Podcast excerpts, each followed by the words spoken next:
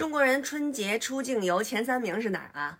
第一名澳大利亚，干嘛去呢？就是看那个袋鼠打拳击，哎呦，爆考拉是吗？呃，第二名是泰国，耍卧底卡，上那儿可能就是买东西去了吧？哦，对，还有人妖。呃，第三名日本，据说这个韩国是连前十名都没进。对呀，只要是从中国去韩国的，现在落了地以后，一人都给挂一黄的牌儿，那谁去啊？原来去韩国呀，要不就是去整容去，要不就是去进货去，上那个明明洞东大门儿，什么进那个服装啊，什么就批啊，在那个登机口那儿，要不就是那脸这样的吊着的啊，要不就是那弄着十口箱子大箱子、大旅行箱都塞得满满的，回来开网店呀。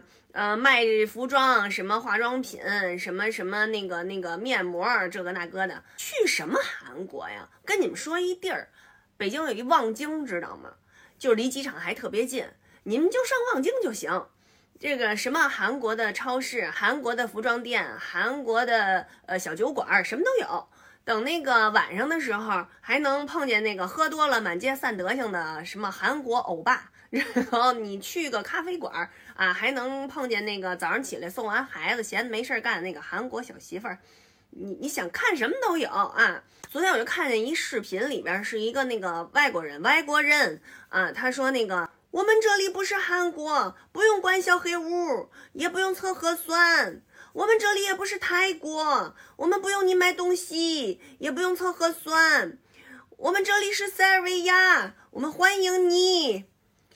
然后我就后来就刷着好多博主推荐这塞尔维亚的，塞尔维亚是一个，这这咱也不熟啊。完了我就在网上查了一查，这个塞尔维亚位于欧洲的巴尔干半岛，国土面积八点八五万平方公里，它的首都呢是贝尔格莱德。美丽的萨瓦河从市区穿过，将贝尔格莱德一分为二。一边是古香古色的老城区，一边是现代化建筑群集中的新城区。塞尔维亚有大量的文化历史遗迹，还有温泉、猎场，哎，这挺好玩的。除此之外呢，法国、加拿大、新西兰等等很多国家的旅游局都纷纷的呃发声，欢迎我们中国人去那儿旅游。泰国还准备组织一个欢迎中国游客回归的大型活动。